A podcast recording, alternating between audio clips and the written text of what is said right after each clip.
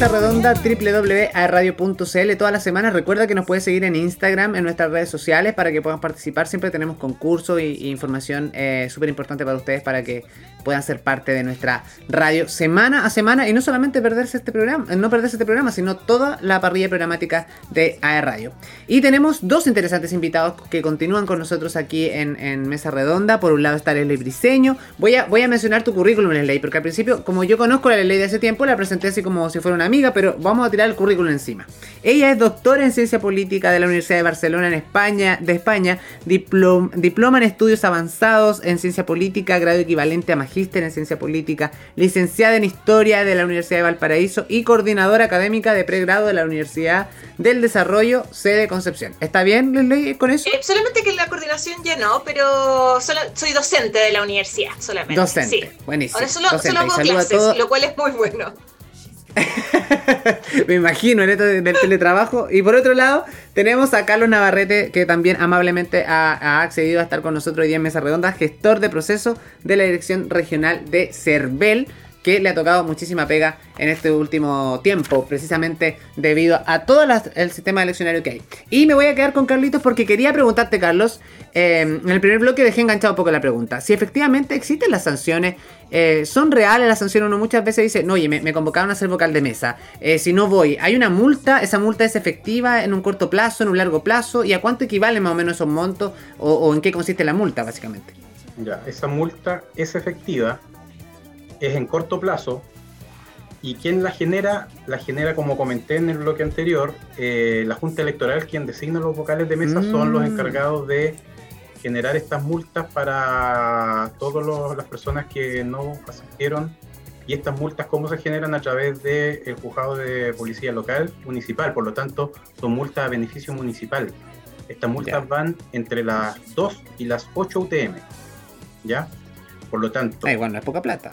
Eh, no es poco, estamos hablando entre 100 y, 400 mil pesos. Claro. Pero son multas reales que, definitivamente cobra el municipio.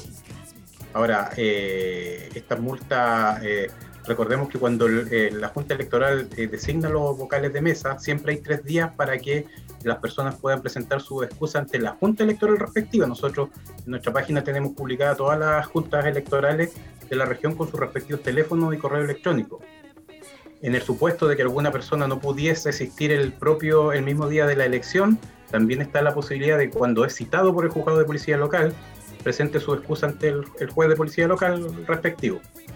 Y ahí se determina, digamos, la, sanción de acuerdo a, los factores que puedan haber incidido en esta ausencia. Sí. Oye, me imagino que también ustedes de repente, no sé, no sé si tienen acceso, pero a la. Porque hay, hay ciertos reglamentos, ¿no? Que hay ciertos, ciertos puntos que yo me podría justificar. Eh, no sé, si estoy a, a, muchos kilómetros de allá, si estoy embarazada, no sé, etcétera, etcétera. Pero me imagino que también hay otras tantas chivas, porque el chileno es muy pillo. Me imagino que las justificaciones deben ser muy insólitas a veces cuando la gente va, a pedir esto, estas excusas de, para, para, no presentarse a los servicios, al servicio electoral, ¿no? Nosotros podemos derivar, nosotros acá viene mucha gente a consultar.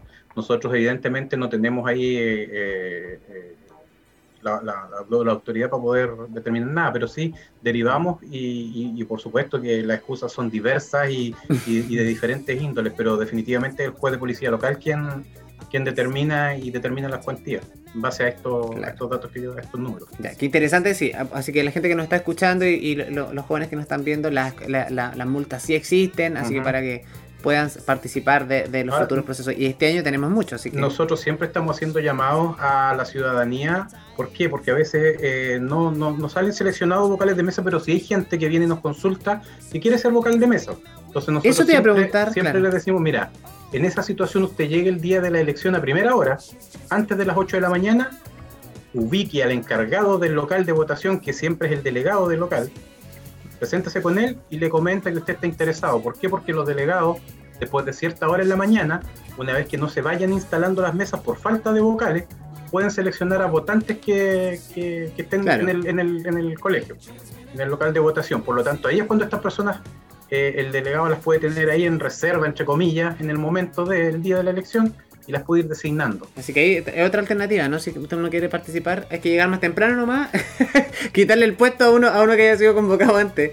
En la fila. Leslie, también te quería llevar a otro punto, em, a la educación cívica. Qué importante es, ¿no? Em, el, otro, el otro día estábamos conversando un poco de que, no sé, en, me acuerdo yo en el colegio, por lo menos, mi familia, cuando el voto era, era obligatorio y se cumplía todo este, era como casi ceremonioso el día de, de la elección, ¿no? Uno eh, me, acuerdo de mi abuelo que se ponía eterno para ir a votar, o sea, era como un, acto cívico muy importante, es como el día lunes en todos los colegios cuando cantamos el himno del colegio, ¿no? Pero me, gustaría saber eso, si existe hoy en día a través de, la universidad eh, em, algún implemento o alguna ah, temática dentro de la carrera, de las diferentes carreras, ¿no? Em, así como existe orientación, no sé, o el bachillerato, que, muchas veces cuando, cuando uno entra a la universidad y no sabe más o menos qué, qué estudiar, eh, si hay alguna rama o algún taller eh, dentro de la educación de la universidad o de, la experiencia que tienes tú en ley que haya existido de eso, de acercar un poco la política explicando no solamente que la política son partidos políticos, yo creo que eso ese es el gran problema, ¿no? Sí, en general, a ver, yo puedo hablar de la, de la experiencia dentro de la universidad donde yo trabajo. Eh, nosotros tenemos eh, programas vinculados a, eh, que son abiertos para todas las carreras, que se, denominan un poco la clásica de los, los cursos de formación general, donde hay también asignaturas vinculadas a el mundo de la responsabilidad pública, obviamente el mundo de la responsabilidad cívica y también el, área de las humanidades, y que nos, lo que apuntan finalmente esa, esa ese conjunto de asignaturas es a finalmente vincular a los estudiantes universitarios no solamente con los procesos electorales, con lo que importa la importancia de la participación ciudadana, sino que también entender lo importante que es la política dentro de nuestra, nuestra sociedad. Yo siempre parto diciendo a los estudiantes que independiente de la carrera, eh, que sean, son estudiantes de Derecho, Ingeniería, etcétera, que nosotros, tal como tú señalabas, todos los días estamos participando en política. Desde que nos levantamos, desde que prendemos la luz, somos parte de una política pública, por ejemplo, de tema energético. Si tomo un autobús o tomo, me voy a, un lugar en, en, bicicleta, soy también parte de una acción política. Entonces, lo que pasa es que muchas de estas acciones nosotros no lo hacemos conscientemente y pensamos que única y exclusivamente cuando pensamos en la política empezamos en el partido, pensamos en los candidatos, pensamos en esa cúpula finalmente de cierto de la, política partidista. Eh, y yo creo que una de las cosas, una de las tareas que tiene la universidad, y yo ahí sí sé que tengo claro de que no son solamente la, el caso de la universidad donde yo trabajo, la Universidad del Desarrollo, sino que también otras universidades tienen eh, programas similares. Y la, la intencionalidad tiene que ver con eso que tú señalabas, el tema de la educación cívica. Y más que nada de la educación tiene que ver con cómo se traspasa, cómo se convierte esta idea de la votación en un valor. O sea, nuestros abuelos, nuestras abuelas probablemente lo tenían mucho más marcado y es común lo que tú señalabas de, del abuelito que se viste con terno o que va muy temprano a votar. Eh, y hay, hay investigaciones interesantes sobre el tema de eh, cómo, en esos rangos etarios, por ejemplo, tienden a votar mucho más, porque además lo ven no solamente como una, un deber, sino que también asociado con algo que yo es parte de lo cotidiano, es algo que yo tengo que hacer. Hay elecciones y me levanto y voy, finalmente. Pero esa, esa idea de, del deber cívico es algo que se ha ido perdiendo un poco en los, en los más jóvenes. Ya no, no es solamente el hecho de, levantarme a ir a votar, voy a ver si voy a votar o quizás puedo aprovechar ese día para descansar, trabajo de lunes a sábado y justo el domingo no voy a tener que trabajar, entonces descanso. ¿Cómo hacemos ese cambio, eh, un poco ese cambio generacional, que no tiene solamente que ver con los jóvenes universitarios, sino que tiene que ver con un sector importante de la ciudadanía que no se moviliza a votar? Y ahí pueden haber los signos, ya sea a partir de la reincorporación de la educación cívica en los colegios, también de la incorporación de asignaturas de este tipo, pero también con programas de, que nos ayudan a entender que participar, así como lo que estamos hablando hoy día, participar no, es solo ir a votar, ¿ya? Y que cuando yo voy a votar es finalmente la culminación de un proceso que eh, va a parte mucho más. De todas maneras.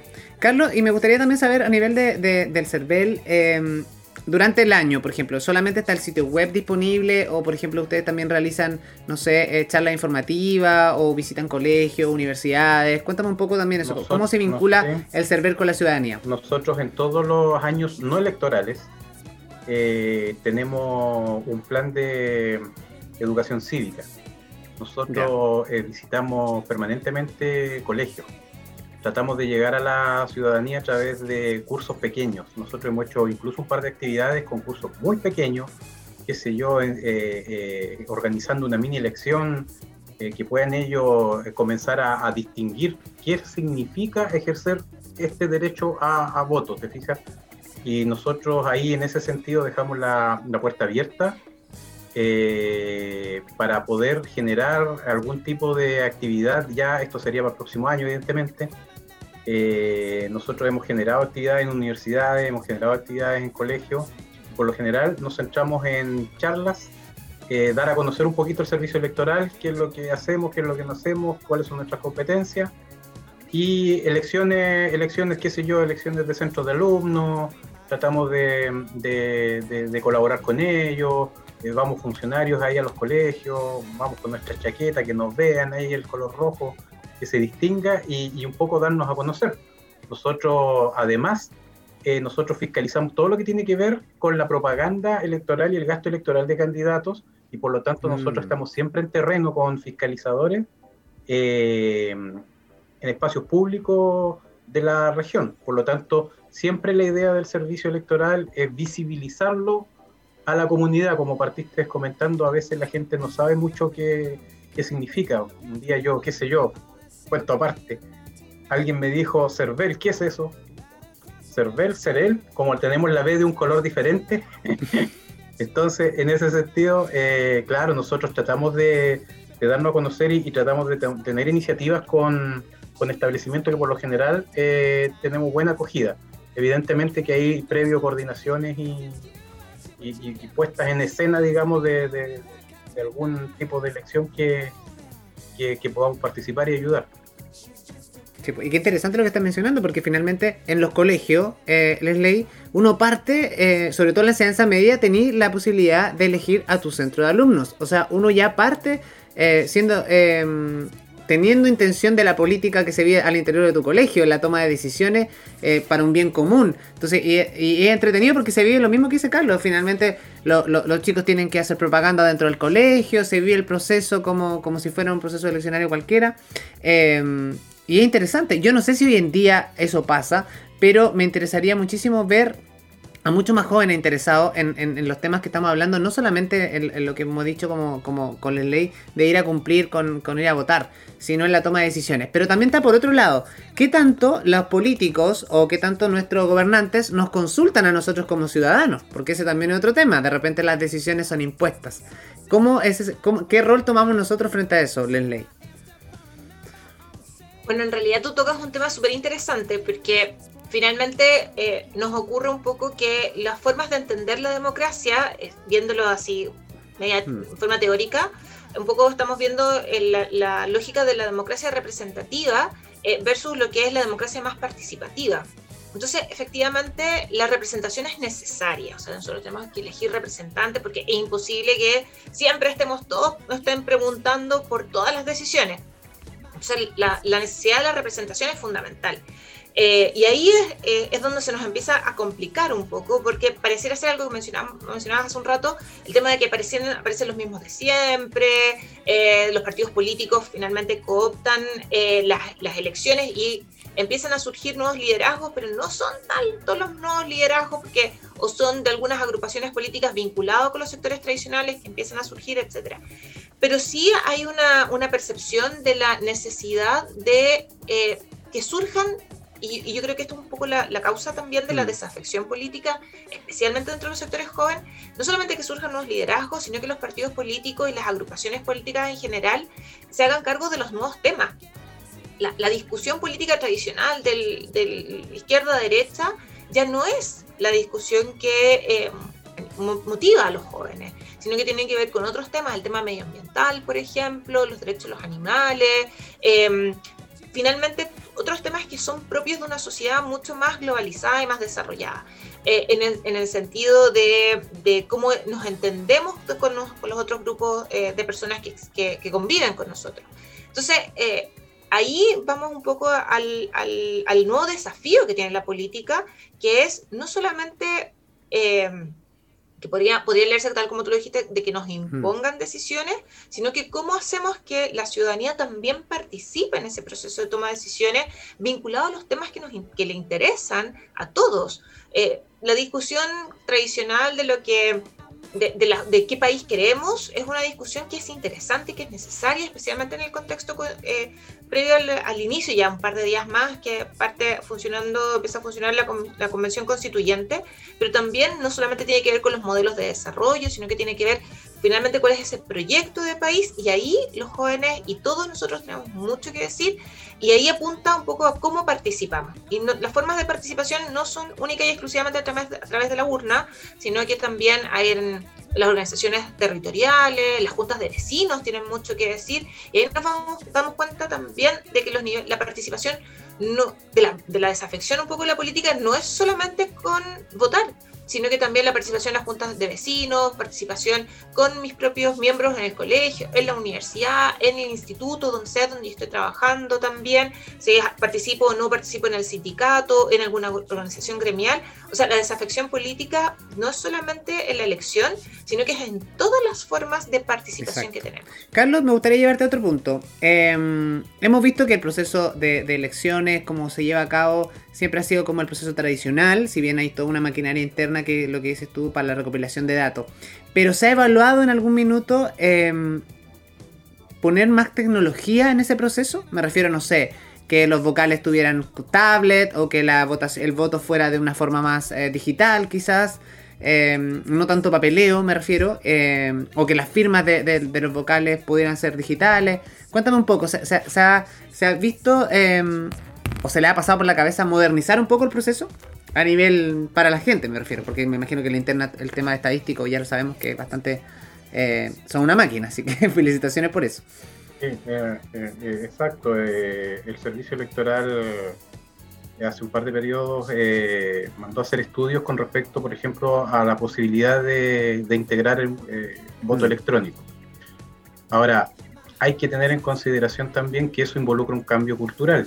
Sabemos que no todas las personas eh, tienen el manejo o, siquiera eh, tienen alguna cercanía con el uso de la tecnología, por lo tanto, evidentemente que para, para, poder eh, realizar un, cambio de ese tipo tendría que ser, si no gradual, tendría que ser súper apegado a lo que se está haciendo actualmente. Y lo otro que, es súper relevante para nosotros es un tema de seguridad. Ustedes saben que, eh, bueno, a raíz de, lo que uno puede apreciar en otros lados, eh, han habido problemas en otros lados con respecto al tema informático y por lo menos nuestro proceso, eh, aunque sea artesanal y con papeles, nos da la seguridad de que está todo dentro del marco legal. ¿Se fija? Ahora, mayores antecedentes no, no podría dar tampoco porque está, está, está eso en, en estudio reciente, fija. Eh, sí, también se ha comentado harto el tema del voto adelantado, voto mm. por correo.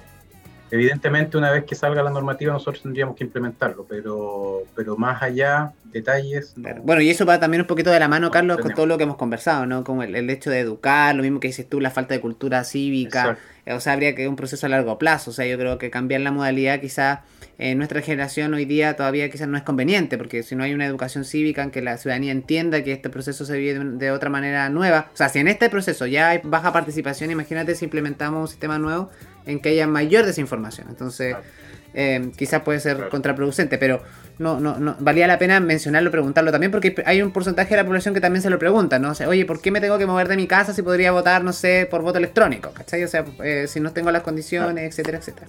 Así es súper... Pero, pero imagínate que nos ha obligado a la pandemia a hacer cambios como este, estar acá a través de, del computador y que hace un año atrás no lo habíamos ni siquiera nada, no lo pensábamos. Entonces, ¿qué sabe uno? A lo mejor esto nos lleva a, agilizar un poco esos procesos y, capaz que en el corto plazo estemos ahí hablando ya de, algún tipo de sistema híbrido. Que claro, la próxima entrevista va a ser la próxima entrevista así como para, hablar ya de la nueva implementación. Pero bueno, por ese, ese es un lado muy interesante. Y el otro que te, el otro que te voy a preguntar, eh, les leí también... Eh, tu expectativa frente al proceso constituyente que ya se viene ahora, me imagino que eh, los 155 personas que, forman este grupo, eh, sin duda eh, nos tienen muy esperanzados los grandes cambios que se vienen para nuestro país. Eh, desde tu punto de vista, básicamente desde tu experiencia, ¿cómo lo ves? Si bien ya sabemos que es un proceso extraordinario para nuestro país, pero ¿cuál es tu sensación a, pocos días de que ya comienza a funcionar la maquinita del proceso constituyente? Bueno, en general yo creo que todos nosotros tenemos esta misma, esta, esta, misma perspectiva, un poco de anticipación, de que es un proceso bastante mm, como un anhelado por algunos eh, grupos dentro de la sociedad. Recordemos que la discusión de la, de la nueva constitución no surge única y exclusivamente con la estallido social, sino que venía desde antes. O sea, había un proyecto y se había levantado información durante el segundo gobierno de Chile asociado a, partir de cabildos. Yo creo que algunos de ustedes o algunos de nosotros participamos en ese tipo de actividades y había una información vinculada un poco a, este, tema. Por lo tanto, la, percepción un poco y mi percepción un poco es em, todo lo que tiene que ver con, como, un anhelo asociado a, lo que se viene y lo que se va a redactar. Sí, obviamente preocupan, yo creo que los tiempos. Eh, la convención estaríamos pensando que aproximadamente debería trabajar un año en, en este trabajo de la redacción de la nueva constitución, pero sin embargo, eh, esta, esta idea de que eh, es necesario una hoja de ruta para los próximos, alguien puede decir, algunos dicen 50, 100 años, pero es una hoja de ruta para este nuevo Chile que yo creo que todos nosotros queremos construir.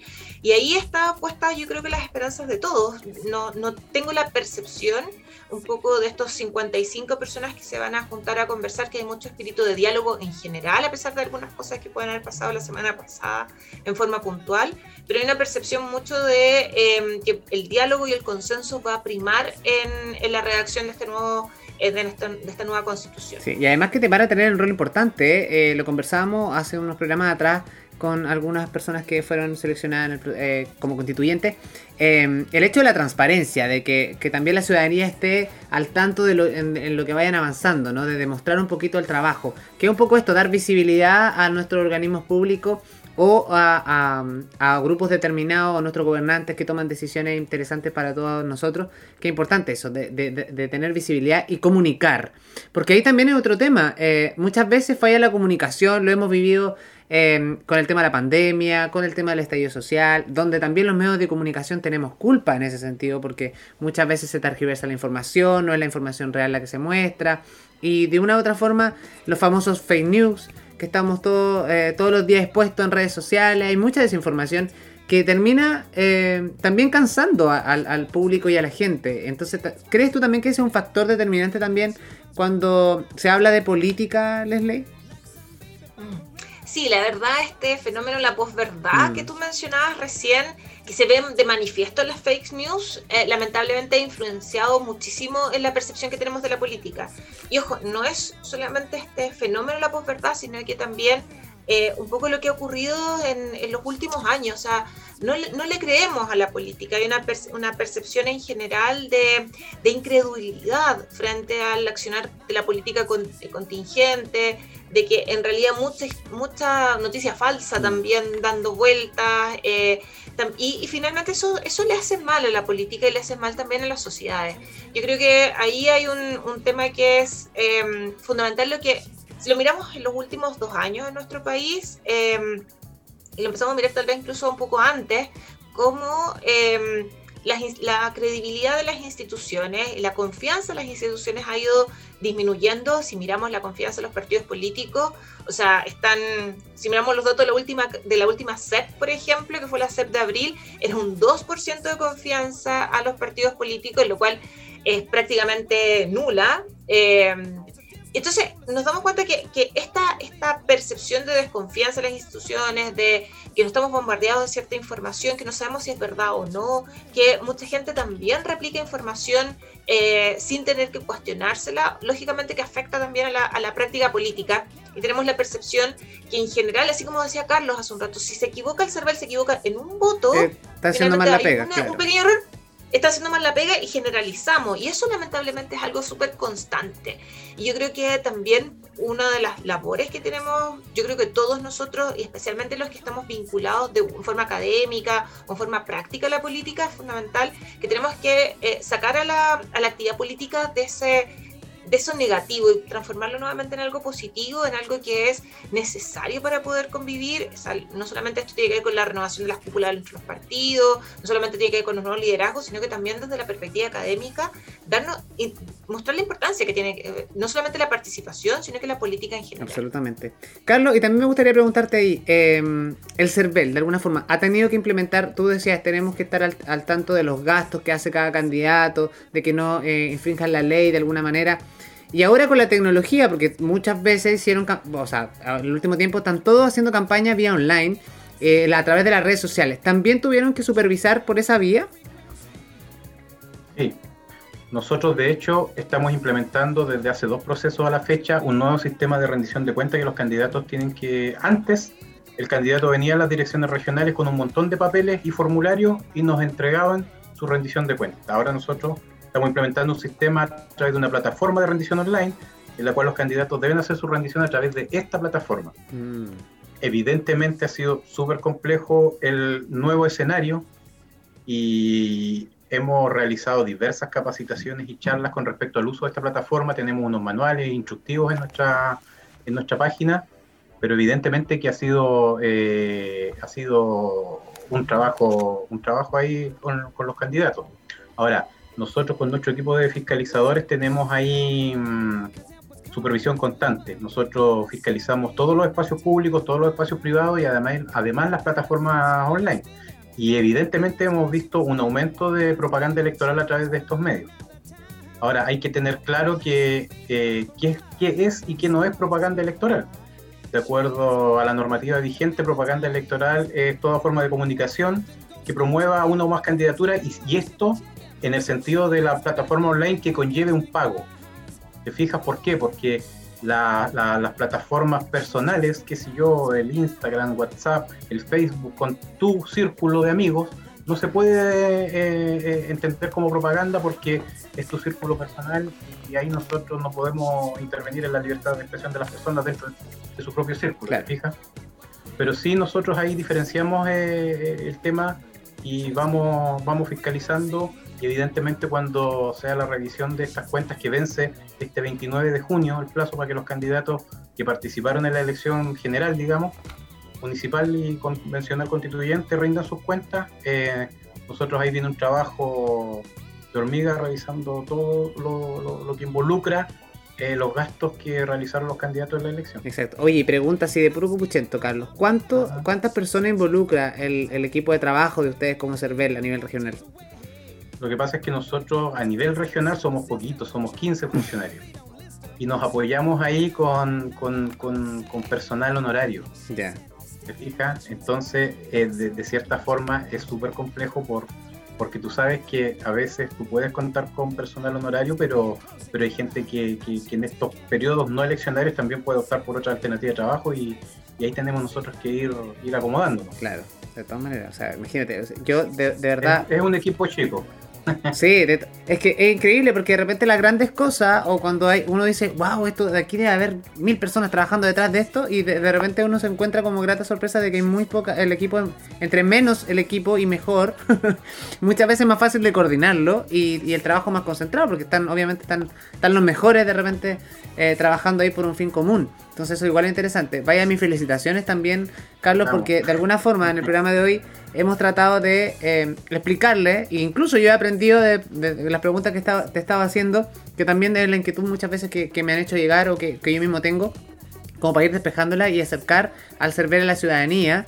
Em, y la página está habilitada todo el año. Me gustaría que hiciera la invitación a que la gente se informe, que visite el sitio durante el año y que, que participe también con usted. Claro, mira, nosotros tenemos nuestra página www.cervel.cl. En esa página pueden encontrar información variada de todas las elecciones que, hemos tenido. Además, pueden dirigirse al link para realizar su cambio de domicilio, como lo, lo promocioné hace un rato atrás. Y, pueden ir actualizando ahí, buscando los resultados de las elecciones, quién ganó, cómo le fue a su candidato, cuántos votos sacó, cuántos votos sacó el otro, qué sé yo pero hay bastante información y bastante información además para los candidatos que participan en la elección, en donde tenemos bastantes manuales instructivos, resoluciones con límites de, qué sé yo, de, los aportes que pueden recibir, eh, los dineros que pueden gastar. En fin, tenemos variada información ahí con respecto a, y, ahora, interesa a la ciudadanía y candidato. A medida que te ¿Mm? estás escuchando comentar eso, me, me, está dando otra duda. Porque, por ejemplo, ya, tú, es, ya es un trabajo de chino estar eh, recopilando toda esta información de candidato por candidato, independiente de donde sea, de, si es primero o segunda vez que participa de este proceso.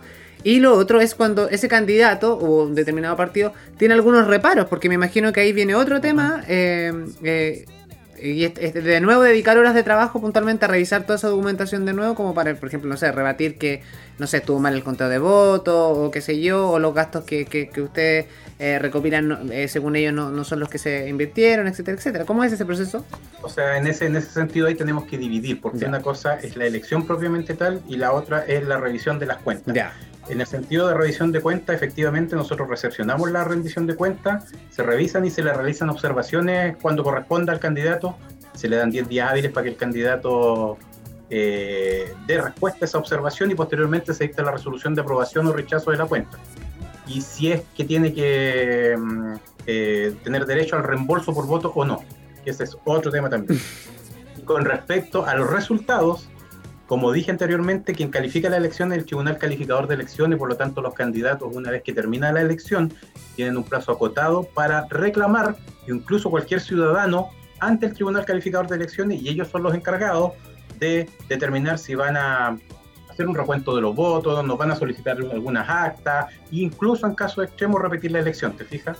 Pero es el Tribunal Calificador de Elecciones quien va por ese lado, servicio electoral por el otro lado de la posterior revisión de los gastos de campaña.